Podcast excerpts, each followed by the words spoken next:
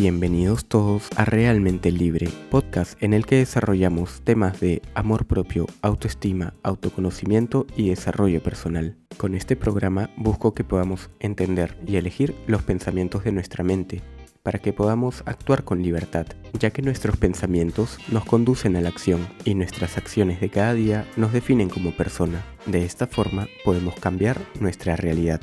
A esto le llamo ser realmente libre. Estoy buscando 10 personas interesadas en ganar confianza y disminuir inseguridades al tomar decisiones. Para participar solo debes ingresar al enlace en realmentelibre.com. Muy buen día, soy Eric Casas, tu coach de desarrollo personal, y hoy quiero empezar respondiendo una pregunta. ¿Es necesario la disciplina para el crecimiento personal? ¿Qué beneficios y qué dificultades encontré al practicar la disciplina según lo que nos cuenta el libro El monje que vendió su Ferrari? Antes de comentarte mi opinión y explicarte lo que dice el libro sobre esto, déjame contarte un poco de mi historia. Este libro del monje que vendió su Ferrari lo compré en el 2020 y en ese momento ya había llevado mis sesiones, bueno, ya me sentía mejor conmigo mismo y desde que me llegó ya buscaba leer un poco más seguido y este fue el tipo de lecturas que buscaba de autoayuda, de crecimiento personal y ahora te voy a contar mi experiencia. Al leer el libro busqué aumentar mi disciplina y lo que dice el libro es, por ejemplo, empieza con cosas pequeñas que no te gusten hacer, pero las haciendo repetidamente cada día. Y una de las cosas más fáciles es tender mi cama. Entonces, cada día al despertarme, tendía mi cama y lo intenté hacer como un hábito. Desde el 2020 hasta el día de hoy, todos los días tiendo mi cama. Así sea una estirada rápida cuando estoy muy apurado, pero lo dejo tendido. Y eso de verdad que me da paz, porque la cama es el objeto o el mueble más grande de todo el cuarto, y si la cama está ordenada, todo tu cuarto se ve ordenado. Es un tema mental. Cuando ves las cosas ordenadas sientes paz. A mí me pasa eso. Volver a mi casa después de trabajar y encontrar la cama ordenada y tendida está perfecto porque siento paz. En cualquier momento puedo descansar. Eso me encanta. Y hasta ahora lo sigo haciendo. Pero esto no solo lo apliqué a tender la cama, sino que lo fui aplicando con más cosas. Por ejemplo, empecé a levantarme temprano, empecé a intentar meditar, volví a retomar el ejercicio, hacer ejercicio. Siempre me ha gustado, pero no he sido muy constante. Entonces lo busqué también igual hacer como hábito, igual la lectura, leer cada día y varias cosas más. Y definitivamente me cambiaron la vida. Por ejemplo, además busqué alimentarme con alimentos más naturales, más saludables, no tanto alimentos procesados. Mis bebidas que sean, bueno, a sí me gusta tomar agua, estoy acostumbrado, pero igual tratar de decirle que no a las bebidas con azúcar, gaseosas, refrescos, lo evito, incluso el café lo tomo sin azúcar. Incluso esto del azúcar y los postres. Bueno, en los postres no es que nunca coma, aunque en un momento sí, por algunos meses, un par de meses no comí ningún postre.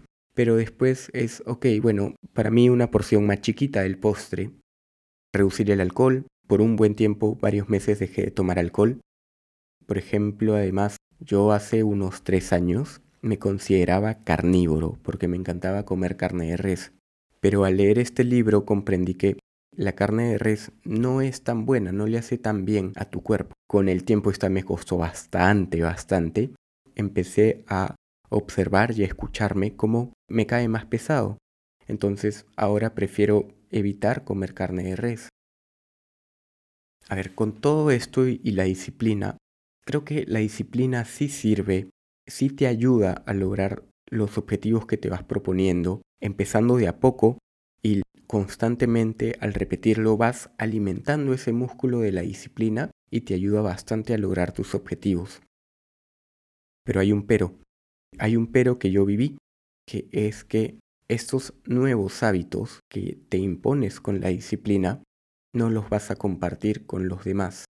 A mí me pasó, por ejemplo, con el alcohol porque mis amigos siguen tomando alcohol y yo ya no. Ahí pones una barrera de que ya no compartes algo social con los demás. Y esto no solo con mis amigos, con mi misma enamorada, con Tati, ella me decía, hay que brindar, tomamos un vinito. Y era como que, uy, pero yo te acompaño con agua o con un café o con algo más porque no estoy tomando alcohol. Y aquí viene mi aprendizaje que es, ok, tengo que ser flexible.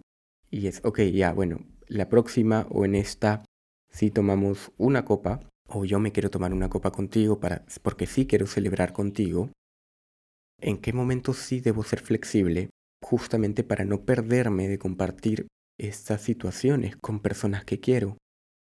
Me pasa con los postres, ¿no? Yo trato de no comer postres y Tati, por ejemplo, sí le gusta comer más postres, entonces ya, ok, de repente para mí una porción más chiquita. O bueno, a veces termino comiendo igual en postres, pero sí, depende con quienes te rodeas, qué tanto van a compartir tus hábitos o no.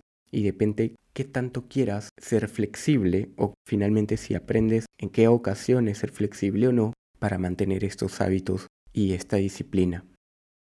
Me pasa con varios de mis hábitos, el madrugar, el meditar. Los fines de semana a veces no los practico. Y ahora, a pesar de que el fin de semana me pueda levantar un poco más tarde, igual los quiero seguir practicando. La lectura es un muy buen hábito que sí me ha cambiado, me ha hecho aprender y conocer bastante más de otras culturas, de otros pensamientos, de otras religiones, del propio crecimiento personal, del autoconocimiento, de las emociones, de la inteligencia emocional. Y es un hábito que quiero seguir manteniendo. Y la disciplina te ayuda a entender qué pensamientos positivos te ayudan para la disciplina y qué pensamientos identificarlos, estos pensamientos negativos que te van a autosabotear para que vuelvas a los hábitos antiguos en los que no practicabas estos nuevos hábitos que ahora quieres practicar con la disciplina. Y bueno, ¿tú qué dices?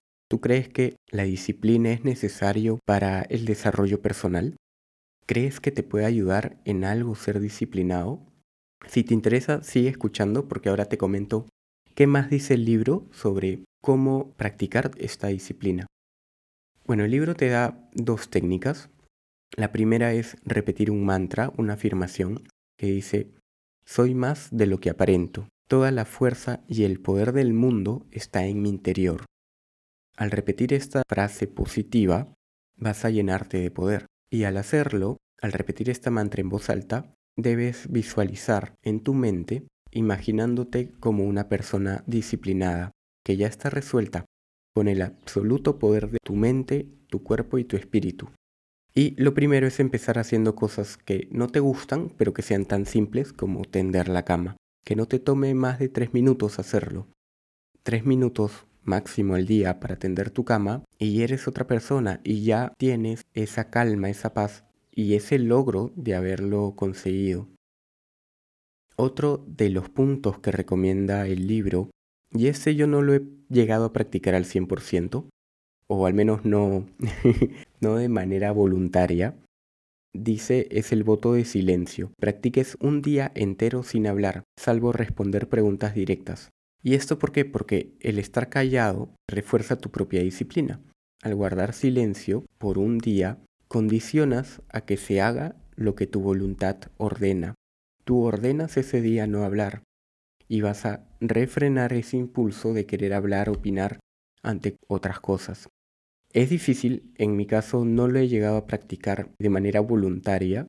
Lo hice a inicios de año por marzo-abril, que estuve con un problema de la garganta y estuve afónico y el médico me indicó que por dos días no podía hablar. Entonces andaba con mi celular mostrando un mensaje que decía estoy afónico, no puedo hablar para que ya me, hablen y no esperen una respuesta o yo indicarles que les iba a responder por, por correo o, o por WhatsApp. Pero bueno, sí, es difícil no hablar, proponerte no hacer algo que normalmente es natural, no tienes el impulso natural de, de hablar. Y la fuerza de voluntad y la disciplina te ayuda a desarrollar este músculo. Luego el libro te dice que el ímpetu es un ingrediente de la autodisciplina. Cada pequeña victoria crea ese ímpetu que te ayuda y que te anima a dar pasos más largos, más grandes. En poco tiempo estarás haciendo cosas que jamás habías creído ser capaz de hacer. De este libro nos da tres enseñanzas. Que la disciplina se logra realizando constantemente actos pequeños de coraje. Para que madure esta autodisciplina, hay que alimentarlo, hay que practicarlo. Mientras más seguido, mejor. Hay que hacerlo diario. Y la fuerza de voluntad es la virtud esencial para una vida realizada. Si tú tienes ese control sobre qué pensamientos permites, van a decidir qué vas a hacer o qué dejas de hacer, vas a sentir mucho control en tu vida, te vas a sentir muy bien con eso y eso te va a ayudar a sentirte realizado. Y no olvides que estoy buscando 10 personas interesadas en ganar confianza y disminuir sus inseguridades al tomar decisiones. Solo debes registrarte en realmentelibre.com. ¿Tienes más preguntas? Sigue a Realmente Libre y comparte este episodio en tus historias si conoces a alguien que le puede servir. Gracias, gracias, gracias por llegar hasta aquí e inspirarme a ayudar a más personas.